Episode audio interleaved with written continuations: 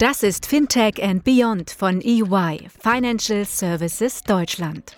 Der Podcast für alle, die am Fintech-Startup-Ökosystem und der Digitalisierung der Finanzdienstleistungsbranche in Deutschland und Europa interessiert sind.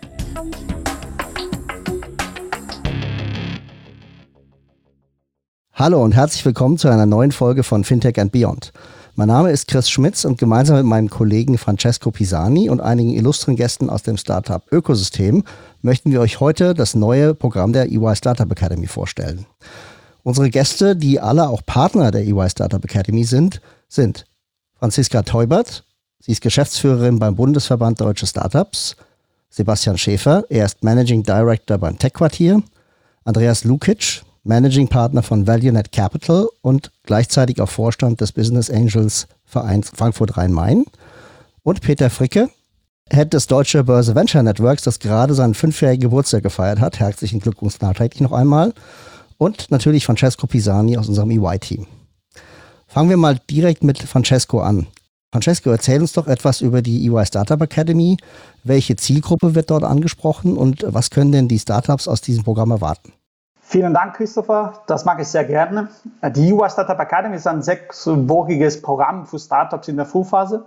Das Programm selbst richtet sich an Tech- oder Fintech-Startups, deren Geschäftsmodell durch äh, strukturierte Hilfe von EY und der Kooperationspartner verbessern möchten. Per se, die EY Startup Academy läuft von Ende September bis November 2020 und die Teilnahme ist kostenfrei für Startups, das natürlich äh, ein großer Vorteil ist.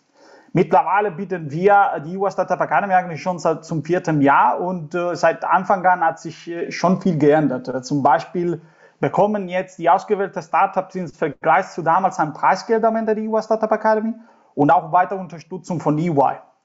Was aber noch ein bisschen uns stolzer macht, das sind die Kooperationspartner, mit denen wir das Programm anbieten. Also nehmen die klassische Kooperationspartner, die wir seit Anfang an haben, wie TQT, Deutsche Börse, Venture Network oder auch die Business Angels Frankfurt am Main und äh, das Bundesverband Deutsche Startups haben dieses Jahr noch weitere Kooperationspartner hinzugefügt oder sind weitere Kooperationspartner ähm, in dem Programm involviert. Und diese sind die Deutsche Bahn Digital Ventures, FinLab, Hightech Gründerfonds, Signals Venture Capital, 630 Ventures und Visa. Also eigentlich vielversprechende Kooperationspartner aus unterschiedlichen Bereichen und von unterschiedlichen Branchen. Ja, das ist natürlich eine tolle Sache. Die Partner machen unser Programm natürlich deutlich wertvoller. Und wir sprechen heute mit, den, mit, den, mit einer ausgewählten Anzahl Partner. Ich denke, wir werden noch eine zweite Folge haben, wo wir auch die übrigen Partner noch zu Wort kommen lassen werden. Aber äh, Francesco, vielleicht gehst du mal mit den, weiter, mit den Kollegen weiter vor. Auf jeden Fall, weil wir haben heute, wie du schon gesagt hast, schon äh, illustre Gäste in dem, in, dem, in dem Podcast. Und ich würde direkt mit äh, Franziska anfangen. Ähm, ähm, Franziska, ihr seid auch äh, einer der alten Kooperationspartner letztes Jahr auch bei uns in dem Programm. Ähm, vielleicht aber, bevor wir weitermachen, ähm, stelle dich kurz vor und äh, auch das Bundesverband Deutsche Startup äh, vor. Sehr gerne. Ich freue mich äh, auf die Einladung und dass ich heute dabei sein darf. Also Franziska Teubert, ich bin seit 1. September ähm, eine von zwei Geschäftsführern vom Bundesverband. Und den Bundesverband Deutsche Startups gibt es jetzt seit 2012, also wir sind im achten Jahr. Und äh, wir vertreten die Startup-Interessen in Deutschland. Mit fast 1000 Mitgliedern setzen wir uns äh, bei Politik, Wirtschaft und äh, in der Gesellschaft dafür ein, dass Unternehmertum und Innovation ähm, mehr Gehör findet und äh, dass Startups und die Gründerinnen und Gründer in Deutschland die besten Voraussetzungen für ihr Unternehmen und für ihre Idee finden. Und ähm, da freuen wir uns natürlich, dass EY, der auch lange Partner bei uns im Verband schon ist, äh, mit der Startup Academy da auch einen Beitrag zu leistet, dieses Ökosystem weiter zu stärken und die Gründerinnen und Gründer weiter voranzubringen. Das ist natürlich sehr spannend und was mich äh, vielleicht auch interessieren würde, ist äh, zu verstehen, warum ihr euch entschieden habt, äh, als Partner, als Kooperationspartner bei der EU Startup Academy dabei zu sein. Also auf der einen Seite natürlich, weil wir mit EY schon lange zusammenarbeiten und wir uns immer freuen, wenn wir zusammen Projekte machen können und zum anderen aber auch, weil wir das Konzept toll finden, dass man Gründern jeder Größe und in jeder Phase ähm, langfristig unterstützen will und auch begleiten will, dass es nicht so kurze Pitching-Session ist und dann äh, kriegt man Preisgeld und dann guckt man, was bei rumkommt, sondern dass da natürlich auch viel Support dabei ist und ähm, da freuen wir uns, wenn wir auch unser eigenes Netzwerk und unser eigenes Wissen einbringen können. Ja, es gibt ja jetzt auch eine Alumni-Gruppe äh, für die EY Startup Academy auf LinkedIn, die, die wir aktuell aufbauen, ähm, wo sich auch die, die ehemaligen Startups und auch natürlich die Partner jederzeit austauschen können, auch offline. Insofern, äh, wir geben gerne die Plattform und äh, freuen uns auf viel Kooperation und Interaktion. Also was äh, mittlerweile auch man sagen kann, ist, dass äh, in der Branche aufgrund von Covid-19 viel sich geändert hat. Und äh, was vielleicht aus äh, deiner Sicht von, als Geschäftsführerin von der Bundesverband Deutsche Startups äh, interessant wäre, ist zu hören, was tatsächlich äh, diese Situation an den Startup-Szenen in Deutschland ähm, verändert hat oder welche Einfluss äh, das haben konnte. Da muss man am Anfang natürlich sagen, dass äh, die Corona-Krise die gesamte Wirtschaft getroffen hat und da ist die Startup-Szene natürlich keine Ausnahme. Ich glaube, das ist in den letzten Jahrzehnten bisher nie da gewesen, dass es wirklich so eine große Wirtschaftskrise gibt, die alle Bereiche betrifft. Es gibt natürlich auch immer ein bisschen Krisengewinner, äh, die gibt es in jeder Krise. Aber wir haben eine Umfrage gemacht zu Beginn der Krise im März unter unseren Mitgliedern. Äh, und das erschreckende Ergebnis war, dass fast 75 Prozent der Startups sich in ihrer Existenz gefährdet gesehen haben im März.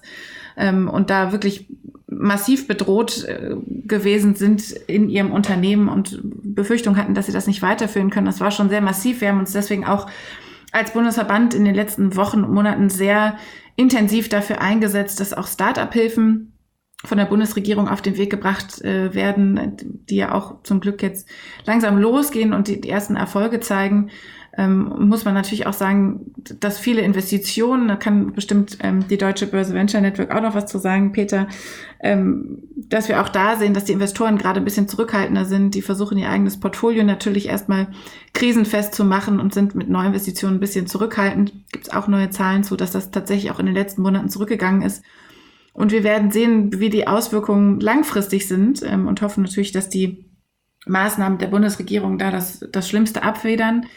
Aber wir wären nicht der Bundesverband und wir würden nicht für innovatives Gründertum eintreten, wenn wir nicht auch glauben, dass diese Krise auch eine Chance sein kann, Dinge anzugehen und Dinge mal neu zu machen und ähm, auch die Chance bietet hier für Startups, für Gründer, für neue Geschäftsideen und Geschäftsfelder ähm, die ersten großen Schritte zu machen und voranzubringen und freuen uns natürlich auch, wenn wir sehen, dass da jetzt auch eine größere Debatte äh, gestartet ist, was man jetzt eigentlich für eine Wirtschaft bauen will, wenn man wieder anfängt und wie man die, äh, die Konjunktur wieder anschieben kann. Von daher sind wir werden das weiter stark begleiten und ähm, hoffen, dass die Krise die Startup-Szene am Ende ähm, stärker herausgehen lässt, als sie vielleicht reingegangen ist. Vielen Dank, Franziska. Die äh, Corona-Krise hat natürlich auch eine Auswirkung auf die Digitalisierung der Gesellschaft im Allgemeinen.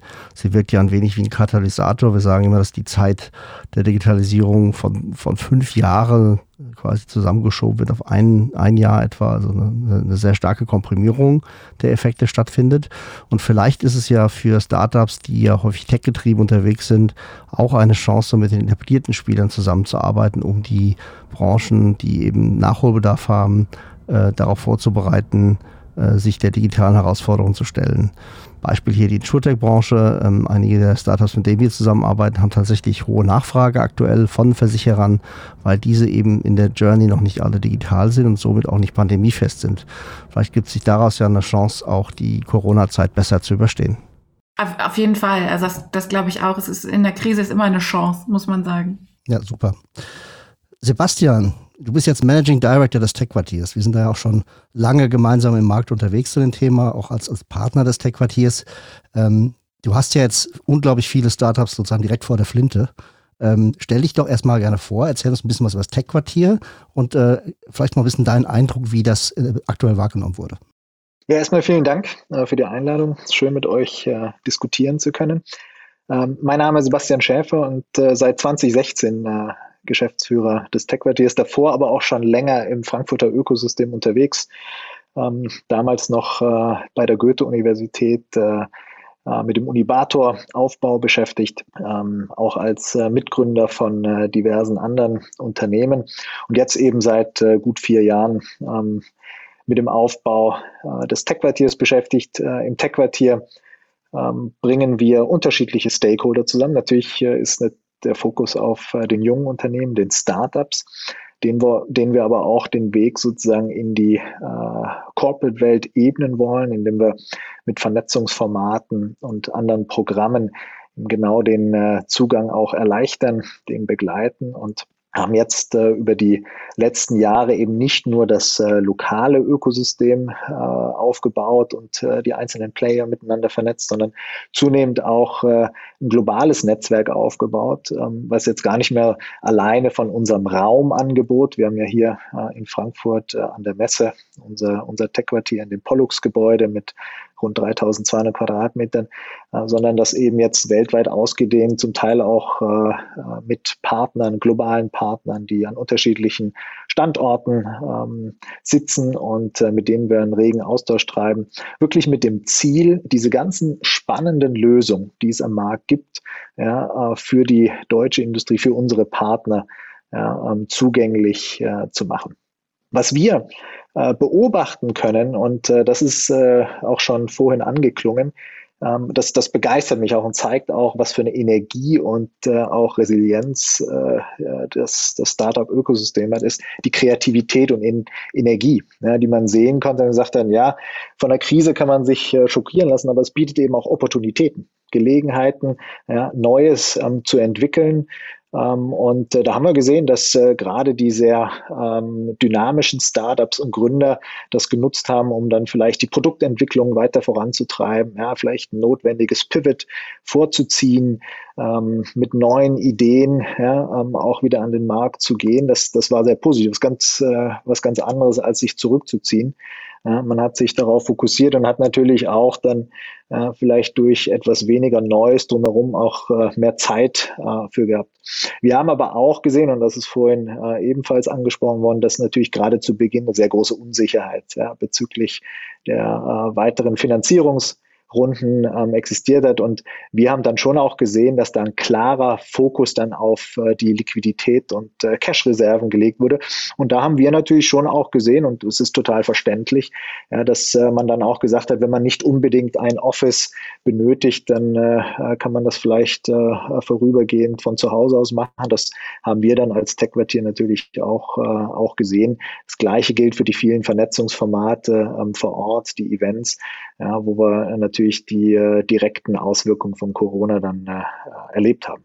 Jetzt, jetzt, seid ihr ja als Tech-Quartier vier Jahre, da kann man jetzt streiten, aber irgendwie dann doch noch ein Startup, auch wenn ihr schon in der Szene euch gut etabliert habt. Ähm, jetzt, wie, wie wirkt sich das bei euch aus? Ich meine, du hast eben vom, vom Thema Homeoffice gesprochen, auch für Startups. Ihr habt ja auch ein Geschäftsmodell, wo ihr auch die Räumlichkeiten vermietet, wo Konferenzveranstaltungen normalerweise bei euch stattfinden. Wie, wie wirkt sich das denn bei euch konkret selbst aus? Ja, wie ich gesagt habe, ne, alles, alles, was vor Ort ähm, davor stattgefunden hat, und davon lebt natürlich auch ein Tech-Quartier, dass da viel Leben ist, ja, dass sich Menschen austauschen, äh, sich sehen können, ja, ähm, gemeinsam arbeiten, gemeinsam netzwerken können. Davon, davon lebt das Tech-Quartier. Ähm, und äh, da haben wir natürlich, äh, da haben wir natürlich einen ganz klaren Effekt gesehen. Ne? Ähm, Veranstaltungen waren ja eine Zeit lang auch gar nicht mehr möglich, sind jetzt auch nur eingeschränkt möglich. Also ähm, das Leben vor Ort, ähm, das ist sicherlich nicht mehr nicht mehr ganz äh, so so ähm, wild und äh, ja, äh, umfangreich. Aber, und das ist das Schöne, wir hatten ja davor auch schon angefangen, ähm, viel an virtuellen Formaten zu arbeiten. Durch unsere globale Community ähm, waren wir ja schon längst nicht mehr nur auf den physischen Ort begrenzt, ähm, sondern haben dann ähm, eben relativ schnell auch äh, Formate, also zum Teil neue Formate, aber auch zum Teil bestehende Formate relativ schnell digitalisiert. Unser Tech Talents Programm ja, haben wir dann relativ zügig ähm, äh, ähm, online ähm, anbieten können. Ja, da ist jetzt gerade auch äh, ähm, die äh, erste die erste Batch durch, der, das, durch das Programm gelaufen. Wir haben gerade heute jetzt auch ein weiteres Programm, was zu Ende geht mit dem Compliance Navigator. Also uns ist es Gott sei Dank relativ schnell gelungen, die Dinge dann auch virtuell anzubieten und für unser Team selbst. Ja, und das gilt wahrscheinlich für viele andere Startups äh, auch. Ähm, hatten wir ähm, kaum ja, Einschränkungen, weil wir davor schon relativ äh, viel remote äh, arbeiten konnten, die Infrastruktur auch schon aufgesetzt. Also insofern hat sich nicht viel getan. Ich würde sogar sagen, es hat sich eines ja, ähm, extrem beschleunigt, ähm, nämlich dass wir jetzt die Entscheidung getroffen haben und sagen, ab jetzt ja, ähm, kann man von ähm, äh, zu Hause arbeiten, von wo immer man arbeiten möchte. Ja, äh, wir haben sogar vor Twitter dann gesagt, das werden wir so durchhalten. Ja, ähm, wir werden, wir werden jetzt nicht mehr ja, ähm, das Tech-Quartier sozusagen als, als den Hauptarbeitsplatz vorgeben, sondern ähm, das den Mitarbeitern überlassen, wo sie arbeiten wollen, solange wir eben unseren Kunden, unseren Partnern unseren Mitgliedern äh, den besten Service liefern können. Und das war eine sehr, ähm, ich glaube, sehr wichtige Entscheidung, die wir, die wir dann getroffen haben. Ja, für uns in der Academy stellt es natürlich auch die Frage, äh, physisch oder virtuell. Äh, wir sind aktuell, äh, da das Programm ja erst im September startet, eigentlich noch sehr zuversichtlich, dass das auch alles physisch stattfinden kann, weil natürlich in der physischen, im physischen Kontakt auch ein Mehrwert für die Startups liegt. Ja. Ähm, aber neben dieser, diesem reinen Hosting der, der Arbeitsplätze, welche Mehrwerte hat denn ein Startup, wenn es in der Academy und damit auch im Tech-Quartier sitzt? Du sagst es, du wirst, du wirst ähm, das physische Netzwerken wirst du nicht komplett ersetzen können, ja, durch äh, eine virtuelle Interaktion. Also das sich austauschen, wirklich zu verstehen, ja, ähm, wie dein Gegenüber tickt, ja, ähm, mit dem einfach auch einen längeren Zeitraum ja, ähm, nebeneinander zu sitzen, ja, ähm, Ideen auszutauschen, auch auch mal zufällig einfach nur miteinander zu sprechen. Das sind alles Elemente, die ein gemeinsamer Ort, ein physischer Ort ermöglichen. Und das ist ja auch das, was das Tech-Quartier ja, ähm, der EY Startup Academy äh, auch, auch mitgibt, ne, dass äh, das Programm hier vor Ort stattfinden kann, dass man die Räumlichkeiten, äh, die Veranstaltungsräume mitnutzt, genügend Raum hat, sich in verschiedensten Konstellationen zusammenzusetzen. Und ich hoffe sehr, dass äh, wie in den äh, Vorjahren auch, dass das äh, in diesem Jahr dann äh, Richtung Herbst wieder funktionieren kann. Und äh, es ist ja auch so, dass ähm, der physische Kontakt häufig zu Erfolgen führt. Ne? Wir haben ja in, in, der Vergangenheit viele Startups gehabt, die auch während der Academy dann ihren äh, Investor getroffen haben und auch physisch getroffen haben. Und das ist natürlich schon ein Unterschied, ob das äh, irgendwie an der Leitung passiert oder man sich auch so ein bisschen beschnuppern kann. Da bin ich, glaube ich, voll auf deiner Seite, äh, ähm, Sebastian. Ja, wir wünschen uns es und äh, es wäre wirklich, äh, wirklich äh, auch ein wichtiges Zeichen für, ähm, für uns, aber auch für die Community, dass, dass wir sowas wie Normalität auch äh, noch 2020 erleben werden. Ich finde, die Diskussion wird immer spannender sozusagen und äh, ich möchte gerne auch äh, die Gelegenheit äh, geben, an weitere Kooperationspartner dazu, äh, ihre Meinung zu ergänzen. Also, was äh, vielleicht ihr schon am Anfang gehört habt, äh, sind weitere Kooperationspartner noch da. Insbesondere eins ist Peter Fricke, Head of Deutsche Börse Venture Network. Deutsche Börse Venture Network ähm, war eigentlich einer der ersten Kooperationspartner gemeinsam mit Quartier von der EU Startup Academy. Und ich möchte gerne vielleicht, äh, Peter, äh, dir das Wort geben und äh, die Gelegenheit geben, dich und deine Rolle beim äh, Deutsche Börse Venture Network kurz vorzustellen. Vielen Dank, Francesco. Freut mich sehr auch für die Einladung hier zu diesem Podcast und dass wir auch, wenn wir vor vier Jahren ähm, schon dabei waren, auch dieses Jahr wieder die EY Startup Academy mit unterstützen können. Ja, mein Name ist Peter Fricke. Ich bin seit gut zehn Jahren bei der Deutschen Börse beschäftigt und leite jetzt seit drei Jahren unser Venture Network. Das Deutsche Börse Venture Network wurde, wie Christoph es eingangs erwähnt hatte, vor fünf Jahren gegründet, mit dem Ziel, wachsende Unternehmen mit den entsprechenden Investoren zusammenzuführen. Und das machen wir jetzt eben seit fünf Jahren, haben dort ein Netzwerk aufgebaut aus ja, gut 200 Unternehmen, die wir über verschiedene Formate mit unseren über 400 Investorenkontakten vermitteln. Das sind ähm, von Venture Capital Firmen zu Private Equity Häusern, Family Offices, Strategen und zuletzt auch verstärkt Corporate ähm, Venture Einheiten. Ja, wir sind jetzt seit, äh, wie gesagt, fünf Jahren am, am Markt aktiv, haben da verschiedene Service-Dienstleistungen aufgebaut. Alles dreht sich bei uns so um die Themen Kapitalvermittlung, Netzwerk und Education. Und klar, das Ganze ist von der deutschen Börse ins Leben gerufen worden. Von daher ist natürlich auch für uns am Ende der Exit-Kanal ähm, über den Kapitalmarkt das Ziel, worauf wir hinarbeiten. Aber wir sind da auch exit-agnostisch unterwegs und freuen uns einfach, wenn wir hier die guten Unternehmen, die wachstumsstarken Unternehmen auf ihrem Weg weiter begleiten können. Und da ist eben die Kapitalausstattung ein ganz wesentliches Element dabei. Ich finde es eigentlich schade, dass äh, wir seit Anfang an nicht äh, ähm, schon mit euch gemeinsam angefangen haben, sondern haben wir das Ganze ein Jahr äh, später gemacht. Ansonsten hätten wir dieses Jahr äh, gleich äh, fünf Jahre gemeinsam gefeiert. Trotzdem hatten wir in der Vergangenheit, denke ich, viele Erfolge, die wir gemeinsam erlebt haben. Und äh, was äh, dieses Jahr alles machen wird, ist natürlich die Situation, die wir alle erleben. Und äh, worüber schon vorher diskutiert haben. Also wir sehen, dass es gibt momentan sehr turbulente Märkte und das konnte tatsächlich einige Startups ein bisschen be beängstigen oder beziehungsweise ein bisschen Angst den Startup, Startups machen. Ähm, ich glaube aber trotzdem, äh, dass äh, gerade jetzt, haben wir auch gehört, öffnen sich viele Chancen und man sollte auch ein bisschen in die Zukunft schauen oder zukunftsorientiert denken, insbesondere im Blick auf Themen wie, wie, wie, wie IPOs, die normalerweise sehr langfristig geplant sein sollten. Ähm, wie siehst du das, äh, Peter? Ja, auf jeden Fall. Ich bin auch ganz ähm, bei den ähm, Äußerungen von Franziska von vorhin, also dass man die Krise schon stark hier als Chance sehen sollte, auch den, den Wirtschaftsstandort Deutschland einfach äh, zukunftssicher aufzustellen, auf innovative, ähm, zukunftsweisende Geschäftsmodelle zu setzen und ich denke, so eine Krise ist auch immer eine Möglichkeit zu sagen, okay, die robust, robusten Geschäftsmodelle oder auch die Gründerteams, die sich jetzt hier in der Krise sehr stark und schnell auf die neue Situation, auf neue Absatzmärkte, ähm, auf die neue Situation, wie sie mit ihren Investoren umgehen, ähm, einstellen können. Das werden die sein, die dann auch nach der Krise in einem etwas besseren wirtschaftlichen Umfeld auf jeden Fall zu den Gewinnern ähm, gehören werden. Ich glaube grundsätzlich, ähm, Francesco ist gerade so das IPO-Umfeld ähm, angesprochen. Natürlich sind so sehr volatile Märkte. Also wir haben natürlich starke Peaks im, im März, im April gesehen. Ähm, nicht so der beste ähm, ja, die besten Rahmenbedingungen darstellen, um als junges Unternehmen an die Börse zu gehen. Aber wir sehen, dass sich jetzt, ähm, wo die Volatilität auch in den Märkten wieder runterkommt, doch die ersten auch wieder aufs Parkett wagen. Also wir hatten jetzt vor zwei Wochen, glaube ich, den ersten. Der nächste steht gerade in den Startlöchern und der ein oder andere Potential breitet sich auch noch vor, so dass wir schon hier sehen, äh, es geht langsam wieder in die richtige Richtung. Und ich glaube, was hier ganz wichtig ist, und das ist auch ein zentrales Element in unseren Trainingsprogrammen, dass man den IPO oder den Gang an den Kapitalmarkt viel weniger als Exit-Möglichkeit sieht, sondern als alternative Quelle auch der Kapitalbeschaffung. Ja, also das ist vielleicht auch ein wichtiges Signal an, an die Gründer, an, an frühe Investoren ich muss hier nicht ähm, immer irgendwie meine Unternehmensanteile verkaufen und bin dann ähm, sozusagen nicht mehr Teil des Managements, sondern gibt es eben auch Möglichkeiten, dass man sehr wohl noch weiter auch das Unternehmen führt und äh, vielleicht das auch dann als aktiengeführte Gesellschaft, gelistete Gesellschaft tut und weiter auch ähm, die Zügel in der Hand hat, die, die Geschäftsentwicklung weiter zu treiben, aber eben mit dem Potenzial über den Kapitalmarkt ähm, dann doch durchaus erhebliches Kapital aufzunehmen, was mir dann auch in, in so Krisenzeiten zur Verfügung steht und vielleicht auch ähm, weitere Expansionspläne äh, mitfinanzieren kann.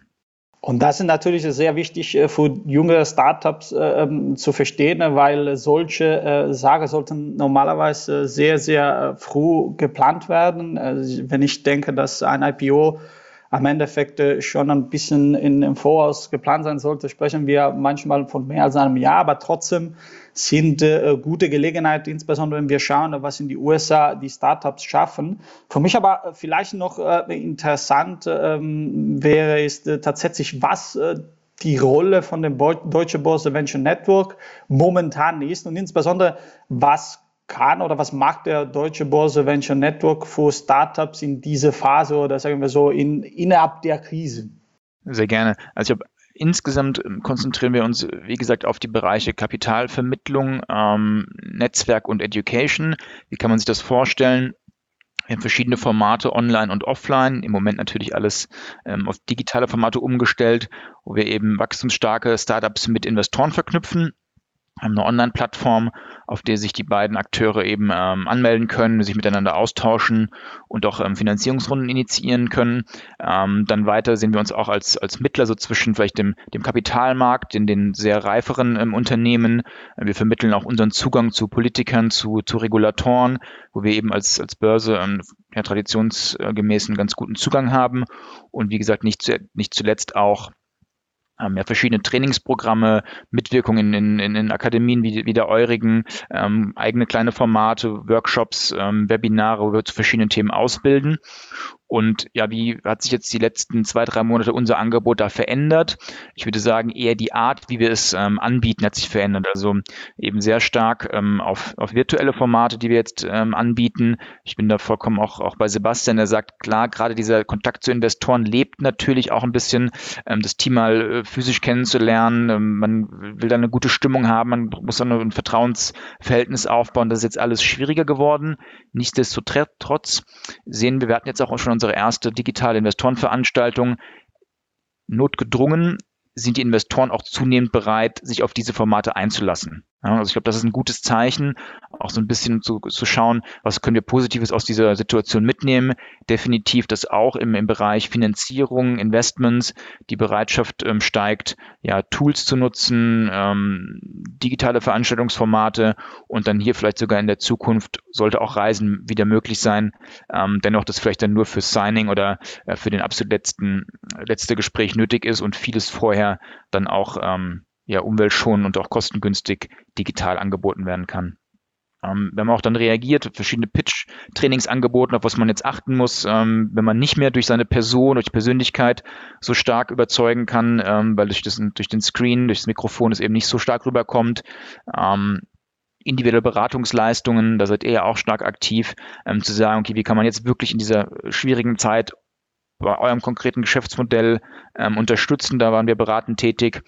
Und Franziska hat das vorhin kurz angedeutet. Ähm, wir haben im Prinzip auch noch eine Umfrage unter Investoren durchgeführt ähm, zur heißen Phase, um mal zu schauen, okay, welche Auswirkungen könnte das auch auf Investorenseite haben. Und auch hier ähm, sind die meisten Investoren davon ausgegangen oder gehen davon aus, dass es durchaus erhebliche Auswirkungen aufs Portfolio hat, aber auch ganz klar ähm, Investoren sehr stark jetzt in der Selektion, Portfolio-Triage zu betreiben, zu sagen, das sind so unsere Gewinner, die fördern wir weiter, die anderen, die vielleicht auch vor der Krise schon am Schwanken waren, die haben es jetzt sicherlich schwieriger. Da ist, glaube ich, so der, der Tipp, ähm, stark aufs eigene Netzwerk zu schauen, wie kann man da durch warme Intros, die man in der Vergangenheit hatte, nochmal auch ähm, das, das stärker ausnutzen, vielleicht auch den, das nächste Fundraising ein bisschen in die Zukunft zu schieben, dass die Situation schon ein bisschen klärt.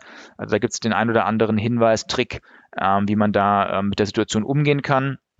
Nichtsdestotrotz glaube ich auch ganz wichtig, dass ähm, nicht zuletzt auch unterstützt stark durch den, durch den Bundesverband, die Politik dann am Ende hier doch gut reagiert hat, das ein oder andere Programm auf den Weg gebracht hat mit der Corona-Matching-Fazilität und anderen, um wirklich jetzt diesem super Ökosystem, was wir in den letzten Jahr, fast zehn Jahren aufgebaut haben. Ich meine, letztes Jahr zum ersten Mal über sechs Milliarden Euro investiert worden in Deutschland.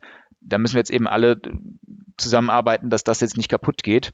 Und von daher, glaube ich, ist es auch berechtigt, ähm, dass man hier entsprechend eingreift, unterstützt, damit ja, diese guten Kandidaten, die wir hier jetzt im Ökosystem haben, auch daran nicht zugrunde gehen, sondern nicht unbedingt gestärkt, aber zumindest dann ähm, krisenfest aus, aus dieser Phase herauskommen und ähm, wir halt zukunftsmäßig gut aufgestellt sind.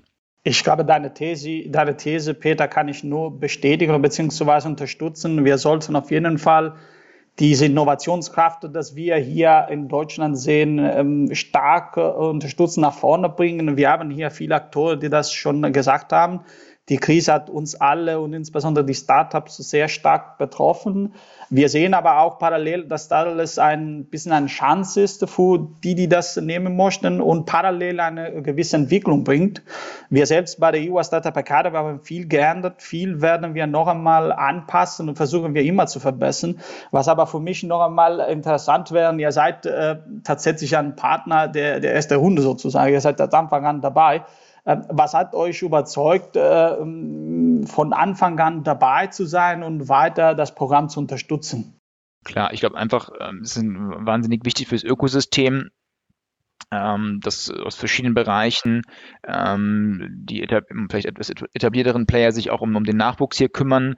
Ähm, vielleicht bei eurem Programm ganz speziell, wie auch als Börsenstand oder Börsenplatz Frankfurt natürlich auch einen gewissen Lokalpatriotismus, ähm, dass man versucht auch hier in, in Frankfurt nochmal so Programme anzusiedeln, ähm, auch gerade der internationale Charakter des Programms zu sagen, wir, wir screenen, wir sourcen nicht nur aus, aus dem näheren Umfeld, sondern wirklich auch international, um einfach da nochmal zu zeigen, zeigen, was wir hier in Deutschland und in, in Frankfurt auch anbieten können.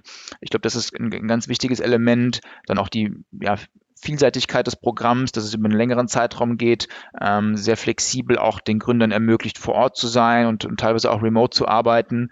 Ähm, ich glaube, das war ganz, ganz ausschlaggebend. Ähm, nicht zuletzt, glaube ich, auch ich, freue ich mich sehr über die Entwicklung, die das Programm genommen hat, mit dem stetigen Ausbau der Partner. Da freue ich mich vor allen Dingen auch nochmal in, in den zukünftigen Austausch zu gehen, dass wir uns untereinander stärker vernetzen, ähm, da einfach nochmal ein, noch ein stärkeres Ökosystem aufzubauen. Und ich glaube, was speziell jetzt unsere Themen angeht, also Wachstumsfinanzierung und, und Exit-Kanal IPO, ähm, du hast es schon angedeutet, äh, das sind jetzt alles Themen, die man nicht von heute auf morgen umsetzen kann, sondern da ist es eben wichtig, dass man über die Themen frühzeitig informiert ist, ähm, weiß, wer die richtigen Ansprechpartner sind, ähm, sich darauf vorbereiten kann und wenn sozusagen da die, die die Weichen gestellt sind, dann ist das alles auch gar kein Hexenwerk mehr. Also das hören wir jetzt immer wieder von, von Gründern, die vielleicht den Weg dann auch an die Börse schon gegangen sind, dass sie sagen, ja, es ist, ist komplex und, und, und eine Anstrengung, aber man kann es planen, man kann es zerlegen in, in einzelne Meilensteine und dann ist es eben auch möglich. Ja. Und das sind so ja, wohlbekannte Vorurteile, äh, Mythen, die wir gerne auch dann sehr frühzeitig bei den Gründern ähm, aus dem Weg räumen wollen und sie auf den weiteren Weg dann auch gerne begleiten wollen. Ich würde vielleicht zwei Punkte ergänzen wollen, äh, die die Y Startup Academy mit sich bringt. Das ist äh, zum einen ähm, in einem relativ jungen Ökosystem wie hier in Frankfurt äh, ist es wichtig, dass die gerade die jungen Gründer, die erstmaligen Gründer, dass die eben mit viel Expertise versorgt werden, ja, wenn es darum geht, wie baue ich ein Unternehmen auf, welche Themen muss ich eigentlich berücksichtigen. Ähm, das ist in dynamischen oder reiferen Ökosystemen häufig dann nicht mehr ganz so wichtig, weil dort äh, das Wissen in der Community bereits vorhanden ist. Aber in einem jungen Ökosystem wie, äh, wie dem unsrigen ist das wirklich eine große Bereicherung. Der zweite Punkt ist, dass äh, die EY Startup Academy mit ihren Workshops äh, genau diese Punkte adressiert, die, die häufig nicht im Mittelpunkt ja, äh, der, der Gründer ja, des Gründerinteresses liegen ähm, und äh, trotzdem aber wichtig sind, um ein Unternehmen erfolgreich aufzubauen. Ähm, damit dann aber die Gründer auch entlastet werden und die sich wirklich äh, auf die Produktentwicklung und den Kunden konzentrieren können. Und das ist, glaube ich, eine, äh, eine sehr schöne äh, Bereicherung, ein sehr tolles Angebot für äh, gerade die erstmals Gründer. Ja, das ist auch, glaube ich, ein guter Aufhänger, ähm, äh, Sebastian, weil wir haben die EY Startup Academy immer auch als Plattform äh, positioniert. Deswegen haben wir ja auch ähm, ähm, den, den Anspruch und auch die, den Ehrgeiz gehabt, möglichst viele Partner mit an Bord zu nehmen.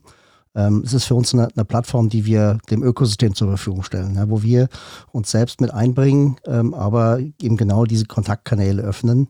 Äh, und je mehr Partner wir an Bord kriegen, desto mehr wird das ganze Programm wert, sowohl für die Partner als auch für die Startups, die teilnehmen. Und äh, das freut uns natürlich riesig. Jetzt ist ja so, dass wir so ein bisschen über die Szene gesprochen haben, Richtung IPO, vielleicht äh, Later Stage Investments auch.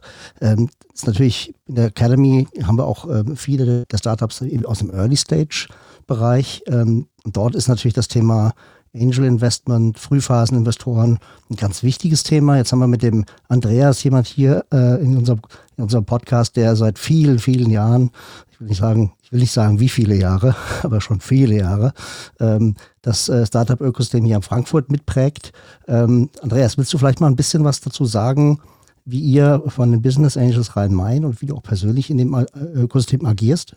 Ja, gerne, Christopher. Herzlichen Dank für die freundliche Einführung. Also um auf die vielen, vielen Jahre einzugehen. Also ich bin schon selber seit Mitte der 90er Jahre in diesem Investmentumfeld tätig und hatte das Glück, dass ich damals auch in den USA war und quasi im Private Equity angestellt, aber mitbekommen habe, wie diese sogenannte New Economy damals ähm, aufgekommen ist, also Stichwort die ganzen Börsegänge im Silicon Valley, dieser sozusagen förmliche Boom.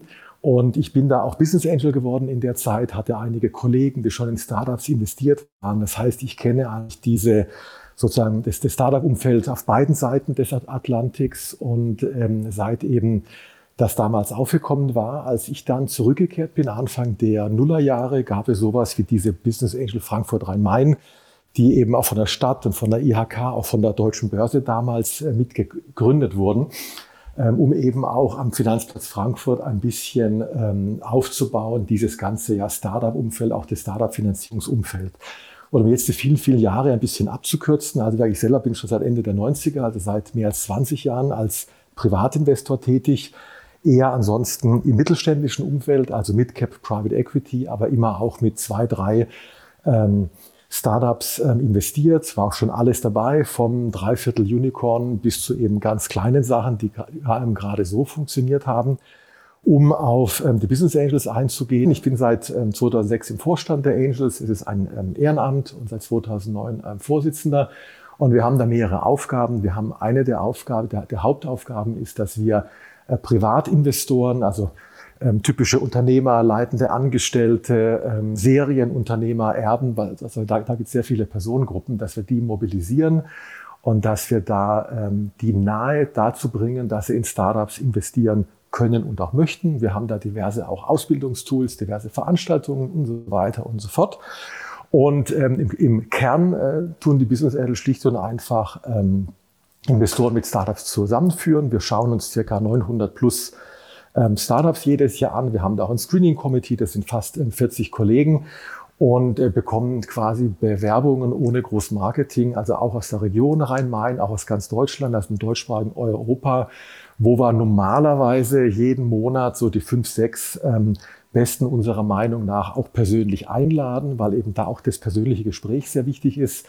Wir führen so 20, 30 eben nicht auf Vereins, aber auf privater Basis ähm, Seed- und Early-Stage-Finanzierungen jedes Jahr ähm, durch und haben die letzten Jahre einfach genutzt, auch uns ein bisschen da im Ökosystem auszudehnen und das Ökosystem so ein bisschen ranzuführen, quasi an die berühmte Westküste, Ostküste, Großraum London und so weiter, die wir ja, glaube ich, allesamt gut kennen. Wir haben uns da unten verstärkt, also wir haben jetzt mit dem Land Hessen und anderen Partnern zusammen, dass wir da Inkubatoren, Acceleratoren bündeln, dass wir einfach unseren Dealflow verstärken, also von Corporate ähm, Acceleration Programs bis zu auch teilweise staatlichen. Wir haben auch unter anderem hier mit dem Peter Fricke, Deutsche Börse Venture Network, auch dem Land, ähm, dass wir uns da in Richtung Series A ähm, ausgedehnt haben, quasi die Runden ein bis zehn Millionen Euro, also sozusagen unsere natürliche Folgefinanzierung, also nach dem typischen Early Stage Investment und eben auch Richtung Brücke, Richtung echtem Börsengang oder Richtung großen Finanzierungsrunden und haben noch diverse Aktivitäten,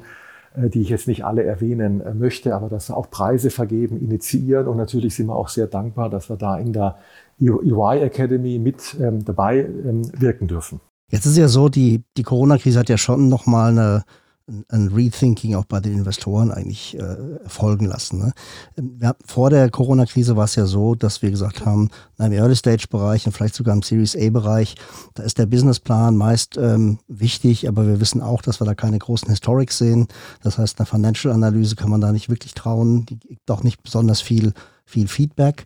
Ähm, jetzt, es war vielmehr so, dieses Thema ist die Idee okay und ähm, haben wir ein gutes Team. Ist das noch wichtiger geworden jetzt im Nachgang oder gibt es da eine Veränderung der Kriterien, die ihr da anlegt? Ja, ich muss da vielleicht ein bisschen differenziert darauf antworten. Also zum einen, die Krise hat auch bei uns eine, eine Beschleunigung bewirkt. Wir sind seit 20. März, also quasi kurz nach Lockdown, äh, sind wir komplett online. Also wir haben ganz normal unsere Matching-Veranstaltungen, unsere ja, Kompetenzbausteine, auch die Series A, also alles ähm, durchgeführt, 100 Prozent online.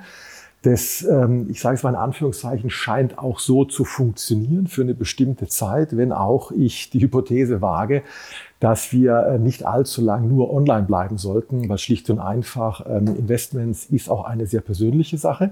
Das hat sich nicht geändert.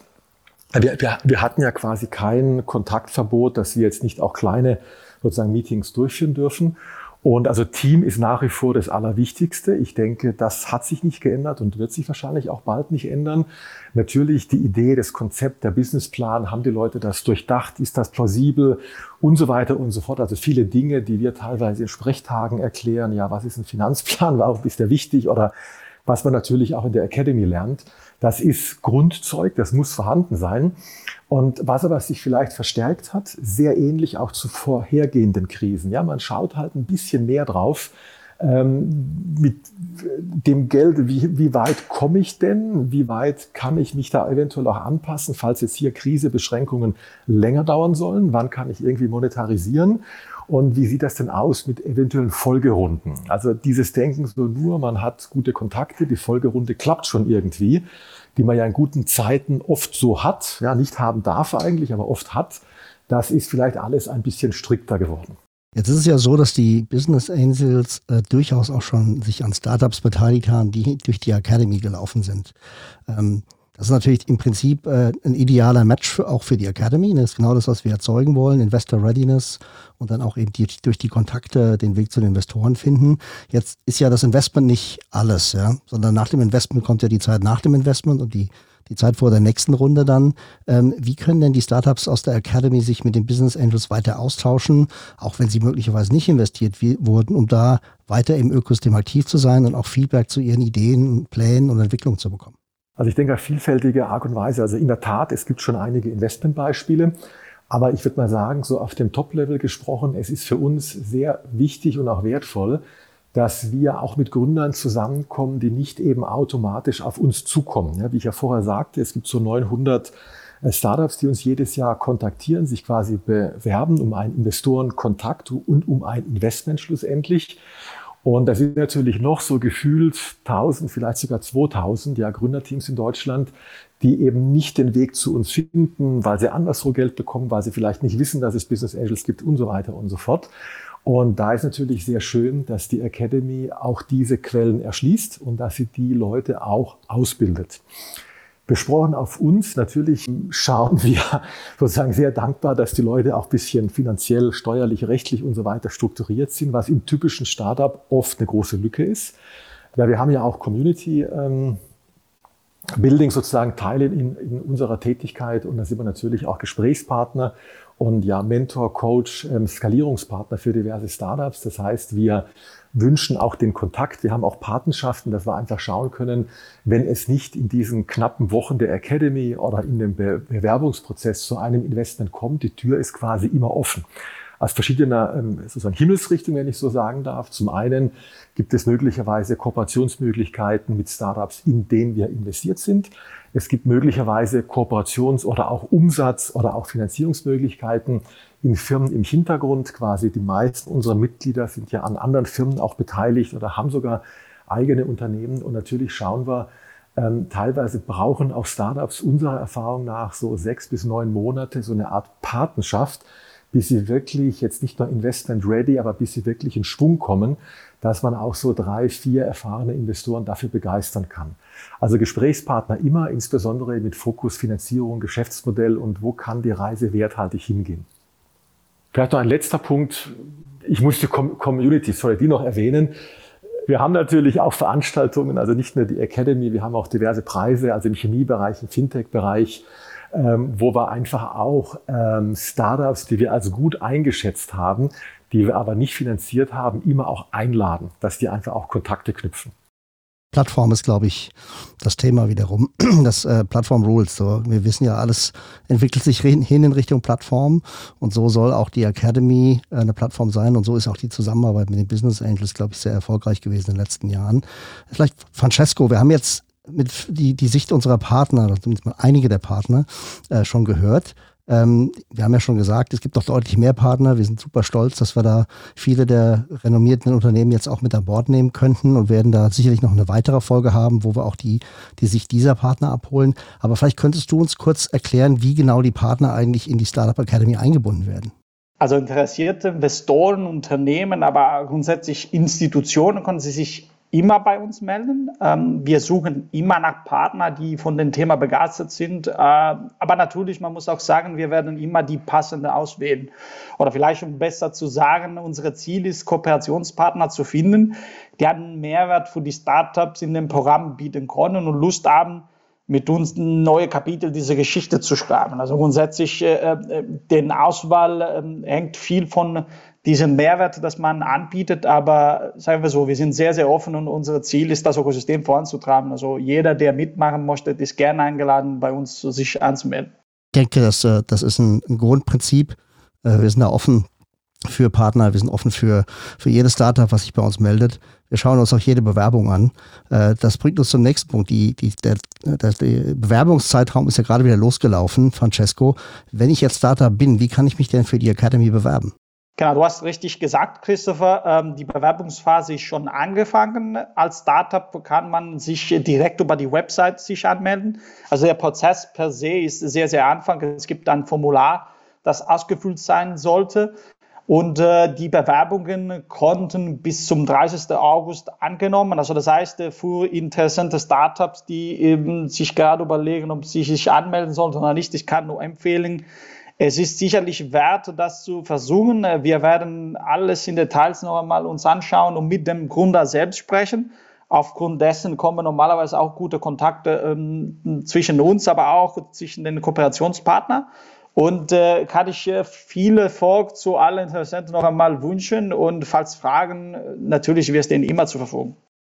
Ja, also insofern, ähm, wenn ihr Startup seid, ähm, bewerbt euch. Wir sind gespannt auf eure Bewerbungen und freuen uns drauf, äh, in den Austausch zu gehen.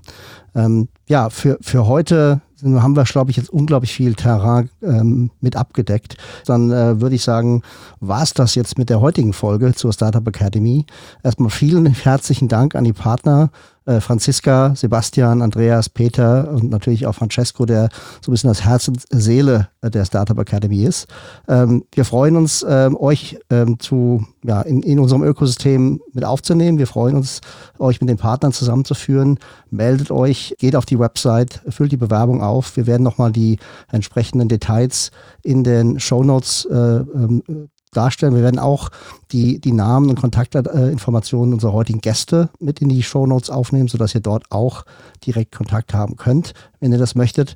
Ja, dann sind, ist für heute, glaube ich, ähm, alles gesagt. Ich, vielen Dank nochmal, dass ihr dabei wart. Und ähm, ich hoffe, wir sehen uns in Kürze auch mal physisch wieder.